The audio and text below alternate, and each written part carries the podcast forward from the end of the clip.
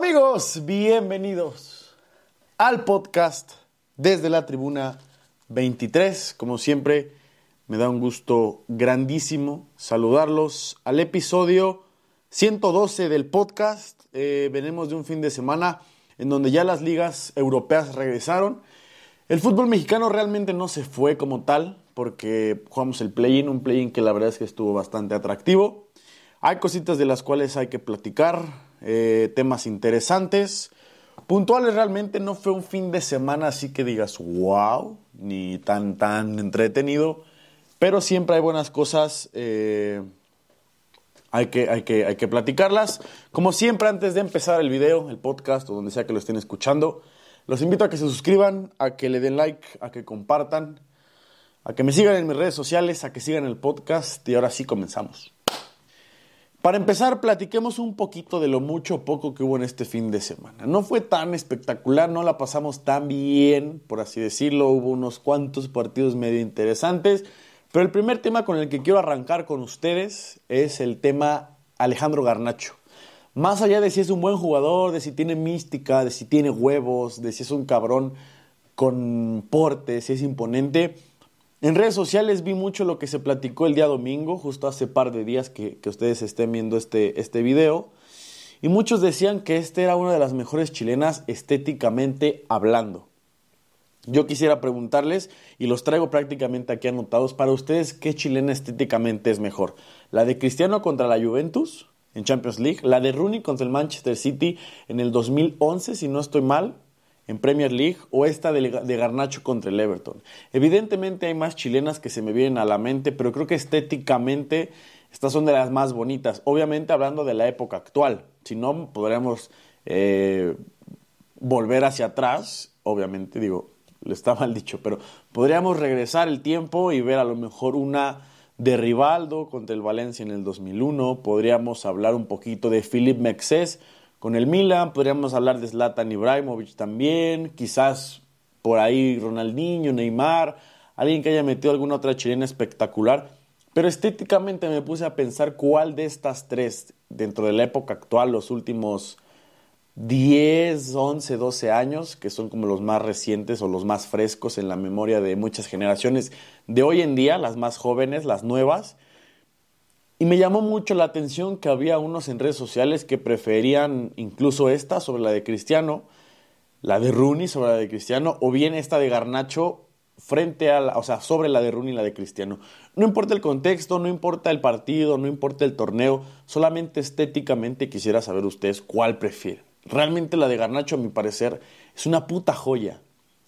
Y estéticamente, creo que la, me quedaría primero con la de Rooney Luego me quedaría con la de Garnacho y luego me quedaría con la de Cristiano. Que obviamente la de Cristiano es la más importante, pero creo que al ser un poco más una media altura y estar un poco más cerca del centro, que en este caso había sido Marce, no, Carvajal había sido Carvajal, quizás no fue tan estética. La de Garnacho prácticamente cruza toda el área grande y el tipo se levanta y le mete una chilena increíble y creo que la de Rooney también es, es muy muy similar. Ambas son parecidas, pero creo que me quedo con, con la de Rooney. Creo que es un tema interesante, e igual será cuestión de gustos, pero nada más es para especificar sobre estéticamente cuál fue mejor. Ya en contexto, obviamente la de Cristiano Ronaldo no la supera absolutamente nadie. Platicaba al principio con ustedes sobre lo que fue este fin de semana en cuanto a partidos y la verdad es que la fecha FIFA como que le baja un poco el revulsivo a los equipos que quizás vienen en mejor momento. Tuvimos un Manchester City-Liverpool que a decir verdad no fue tan espectacular como yo pensaba. Yo lo asemejo un poco más a una partida de ajedrez entre dos tipos sumamente delicados y cuidadosos a la hora de mover sus fichas o sus piezas, como lo son Pep Guardiola y Jürgen Klopp. No fue el partido más espectacular, eh, esto mismo obviamente le abre puerta a que hoy el Arsenal eh, sea líder en, en, la Premier League tras el empate. Y creo que también vuelve un poquito más interesante todo lo que va a seguir o viene para la Premier League. Manchester City realmente tampoco fue el más dominador. Era claro que no iban a perder en casa, obviamente. Esperaba la verdad es que un partido con muchos más goles. Al final fueron mejores que los de Liverpool la mayor parte del partido. Eh, Haaland aparece, eso es importante. Creo que Haaland cada vez está siendo un poco más eh, protagonista en este tipo de partidos donde son un poco más cerrados. O al menos esta temporada parece que lo está haciendo. La pasada ya está en el olvido, ya está atrás, ya lo que fue Haaland la temporada pasada lo dejaremos un poco de lado. Pero creo que en este tipo de partidos tan cerrados, donde obviamente dependes de tu mejor jugador como lo es Erling Haaland, creo que ha respondido de buena forma y me gusta lo que veo. La verdad es que ha entendido también su rol, se ha vuelto un poco más eh, independiente por la falta o la ausencia de Kevin De Bruyne y ha podido aportarle al equipo otro tipo de cosas. Sigue siendo de repente muy estático por momentos y eso le llega a complicar los partidos y le, lo deja claramente sin oportunidad de tirar al arco, pero creo que va poco a poco viéndose mejor, incluso se ve un poquito más cómodo, se le siente un poco más cómodo al noruego y al final el, el, el, Liverpool termina empatando con un tipo que siempre es protagonista eh, con el, frente al Manchester City como lo es Trent Alexander Arnold y una asistencia obviamente del mejor hombre de Liverpool que es eh, Mohamed Salah. Fue un partido realmente bastante estratégico, por momentos fuerte, por momentos un poco más precavido, pero esto obviamente beneficia muchísimo al Manchester, al Arsenal, perdón, y pone la disputa de la Premier League en un punto súper, súper complicado. El Arsenal es líder con 30 puntos, pero solamente dos puntos encima del resto de los equipos, o al menos de los que le siguen, porque el City es segundo con 29, el Liverpool tercero con 28 y el Aston Villa es cuarto con 28 puntos. El Tottenham ahora duerme quinto con 26 puntos. El United es eh, sexto con 24. Newcastle, Brighton, West Ham y Chelsea complementan el top 10 realmente, pero sin muchas eh, cosas importantes que decir. Al final viene un tema con Champions League y habrá que ver cómo se va desarrollando el invierno de esta Premier League, porque ya mucha gente lo ha dicho y lo repito yo, Está muy padre ser campeón en invierno, pero lo importante es lo que pasa después de diciembre. Y hay que ver si el Arsenal aguanta el ritmo, si esta vez no se le escapa la Premier League como la temporada pasada, si el Aston Villa puede mantenerse peleando la punta en este top 4 o top 5, si el Liverpool también puede. Creo que el Liverpool y el City evidentemente terminarán 1-2 y el Arsenal quizás tercero. Como tercer tema, y les digo, no hubo mucho revuelo en, esta, en este fin de semana del cual podríamos platicar. Eh, hoy platicaba con mi hermano justamente, hoy que grabó esto el lunes, ustedes lo verán el martes, platicaba sobre quién podía ser considerado el mejor jugador de la temporada hasta este momento y yo le respondí con dos nombres prácticamente muy fácil. El primero fue Jude Bellingham, que vuelve a marcar gol después de su lesión y de varias semanas de ausencia. Y el otro, a mi parecer, es Harry Kane. Estos dos, jugadores en estos momentos duermen un poco aparte del resto de los jugadores eh, de las ligas europeas. Lo que le comentaba es, a él no le convencía tanto si Jude Bellingham o Harry Kane estaban siendo sumamente dominantes. Quizás lo están siendo, pero quizás para muchos no se ve tan sexy en cuanto a números. Obviamente lo de Bellingham al llegar a su cifra goleadora de la temporada pasada en tan solo 3-4 meses de temporada, habla muy bien de él y del gran momento que vive. Creo que tiene 14 goles en 13 partidos. Una cosa por el estilo y con Harry Kane realmente está rompiendo récords en sus primeros partidos en Bundesliga. Es el goleador, está poniendo a su equipo en la mejor posición para ganar los partidos en, su grupo de UEFA Champions League. Y eso también te habla del buen momento de, de Harry Kane y del equipo que tiene a su alrededor y tanto de ambos jugadores, realmente. Lo que yo le decía a mi hermano es que eh, eh, nos mal acostumbramos en estos últimos 15 años viendo a Messi y a Cristiano dominar y vimos tantos récords superarse, tantos goles eh, lo más pronto posible, tantas asistencias, tantos títulos, todo tan rápido y todo tan abultado con Lionel Messi y con Cristiano Ronaldo que hoy Ver un retroceso debe ser normal en cuanto a lo espectacular. Pero es que este ritmo de competencia, este ritmo de producción de goles, de asistencias y demás, debe ser realmente lo normal. Lo que vimos con Messi y Cristiano es prácticamente algo imposible de igualar, porque no volveremos a ver, o estoy casi seguro de que no volveremos a ver, dos tipos peleándose el uno y el dos de todo el mundo durante más de 15 años.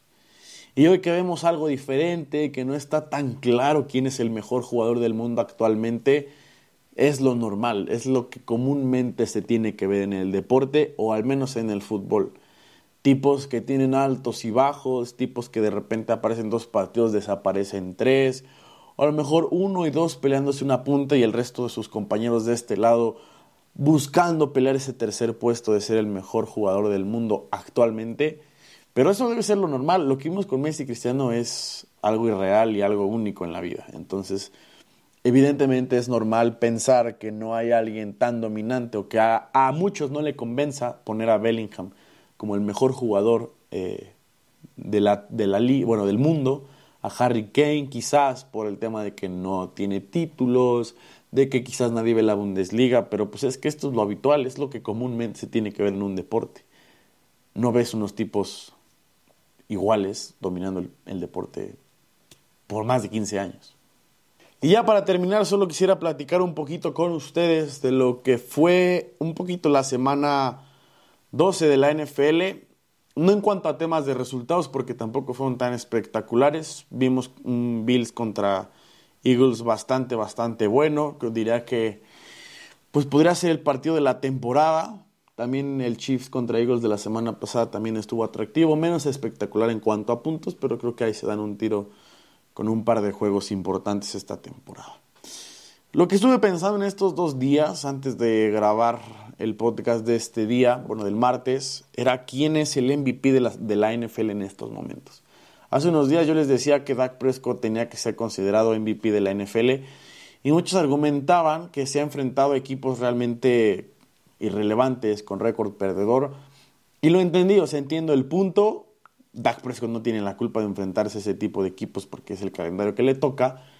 Pero entiendo la parte de que contra San Francisco no lució y es contra los equipos que quieres que luzca el coreback de Dallas. Y contra Filadelfia lo hizo bien, pero al final la gente también tira demasiado hate sin entender el contexto. Dak Prescott los puso en la mejor posición para ganar y al final eh, castigos, mala ejecución, mal diseño, mal diseño de jugadas, mala protección, etcétera, hicieron que el partido se definiera del lado de Filadelfia.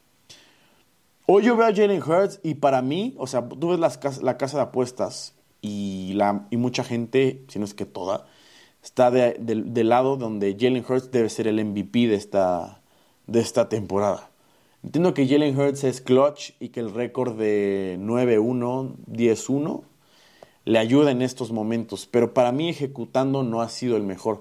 Ayer en el partido frente a Buffalo, bueno, hace dos días en el partido frente a Buffalo, cuando estén viendo esto, el tipo no fue ni siquiera el mejor jugador en el, estado, en el terreno de juego. El mejor coreback fue Josh Allen. Josh Allen hizo absolutamente todo, lanzó, corrió, buscó todas las maneras posibles para darle el triunfo a Buffalo, pero su error, al final, Filadelfia lo supo sepultar o poner en el marcador o verlo reflejado en el marcador, y Buffalo no pudo hacer lo mismo con el error de Hertz. Y eso cambió el rumbo del partido. Para mí hoy Dak Prescott está jugando mejor que Josh Allen. Eh, olvídenlo. Para mí Dak Prescott está jugando mejor que Jalen Hurts. Para mí Dak Prescott, eh, Josh Allen también está jugando mejor que Jalen Hurts. Patrick Mahomes podría decir que por muy poco está jugando mejor que Jalen Hurts. Tua Tagovailoa no. Brock Purdy quizás un poco.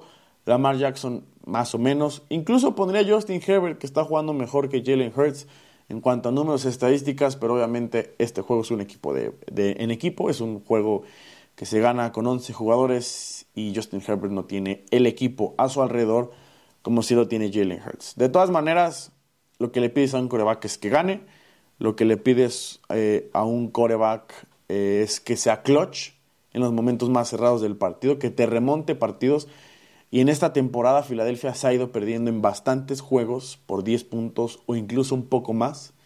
Y en la segunda mitad han regresado. Y todo gracias a la sangre que le corre en las venas a Jalen Hurts y a lo clutch que es. Y eso obviamente le beneficia en su carrera por el MVP. En cuanto a números, quizás no es lo más espectacular.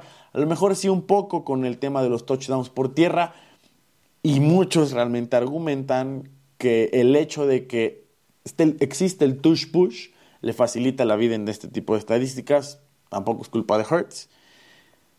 Pero creo que lo que evalúas en un MVP es el, jugador que marca la diferencia para ayudarte a ganar los partidos. Hurts cumple con esas métricas, solo en cuanto a estadísticas creo que sí necesita mejorar, o al menos hay corebacks que están por encima de él. También he leído y le mando un saludote al buen José Ramón Yaca, un gran amigo, eh, lo que se platicaba de por qué no este año la NFL se atrevía a dar el premio del MVP a un jugador que fuera diferente, que no fuera un quarterback. Tyreek Hill, Christian McCaffrey, AJ Brown, Miles Garrett, quizás TJ Watt. Este tipo de jugadores donde es muy poco habitual que la, la NFL voltee a ver para tomar en cuenta el MVP porque si los que, los que lo saben, Adrian Peterson fue el último jugador no coreback en ganar lo que es el MVP. Creo que los tiempos han cambiado. Hoy la NFL busca un poco más de show. Hoy la NFL busca un poco más de entretenimiento. Y obviamente quien te lo da es el coreback. Sea o no sea la posición más importante, que muchos creo que coinciden que sí lo es. Con todo y que la línea ofensiva también necesita ser espectacular porque evidentemente es quien protege a tu mariscal de campo. Pero al buscar esto la NFL, entretenimiento, espectáculo, show, no puedes permitir que la posición que te da este, estas, eh, estos requisitos no reciba el premio a ser el mejor jugador de la liga. Es por eso creo que la NFL está aferrada a dárselo a un coreback, es por eso creo que la NFL busca dárselo realmente al mariscal de campo y eso cambia toda la, toda cambia todo y quizás también eh, pues nos deja de lado una posible eh, posibilidad de que las cosas cambien en, los, en, estos años recientes realmente. Es muy difícil realmente decir quién es el MVP, claro, para muchos no les convence Hurts, muchos están poniendo a Dak Prescott, pero es lo que les decía, importa el ser clutch, importa ganar las, las victorias y la ejecución en los momentos importantes y Hurts lo tiene. Le hacen falta los números que quizás en esta última parte de temporada pueda mejorar y a partir de ahí ver cómo se desarrolla. Igual y con todo lo que estamos viendo esta temporada, Hurts da un pico hacia abajo y alguien se despega y, se va hacia arriba, hacia las nubes y mejora sus posibilidades de ganar el MVP. Pongan en los comentarios realmente quién creen que merece ser el MVP y ya podemos regresar en el tiempo en febrero para revisar si tuvimos o no tuvimos razón. Amigos, pues con eso terminamos el episodio 112. Realmente cositas muy, muy eh, enfocadas a lo que fue el fin de semana, temas interesantes. Viene una buena semana de Champions League, la última jornada de este año 2023 de UEFA Champions League, por lo que habrá partidos interesantes el día de mañana o el día de hoy que ustedes lo estén viendo.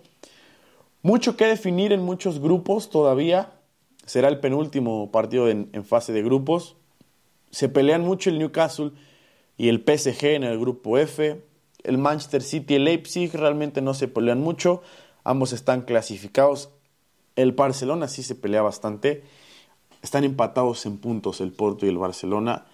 Después de lo demostrado el fin de semana en su visita a Vallecas, no me sorprende que el Barcelona incluso termine empatando.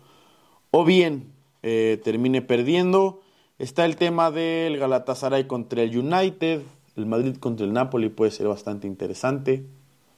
Y poco más realmente el Arsenal y el, y Lens quizás. Y poco más. Creo que son los partidos más importantes. Igual un Feyenoord Atlético de Madrid o un Milan Borussia Dortmund. Viene también la liguilla del fútbol mexicano. Ya están definidos también los partidos. Ya tenemos León América, el domingo a las 7.06 de la noche, San Luis Monterrey también por la noche, Chivas Pumas y Puebla contra Tigres el día jueves. Mis pronósticos para este, bueno, para estos cuartos de final, avanza el América, avanza el Monterrey, avanzan las Chivas y avanzan los Tigres. Los mismos cuatro que vimos la temporada pasada en, eh, en lo que fue eh, el torneo pasado en semifinales lo vamos a volver a, repetir para este fin de semana. Interesante ver también qué es lo que ocurre con el León. No creo que le tenga muchas eh, herramientas para complicar el partido de la América. La, la, parte clave es en la ida. Recibiendo como local a la América, ahí deben aprovechar porque en el Azteca con la gente y la afición vuelta loca, va a ser muy complicado poder sacar el partido.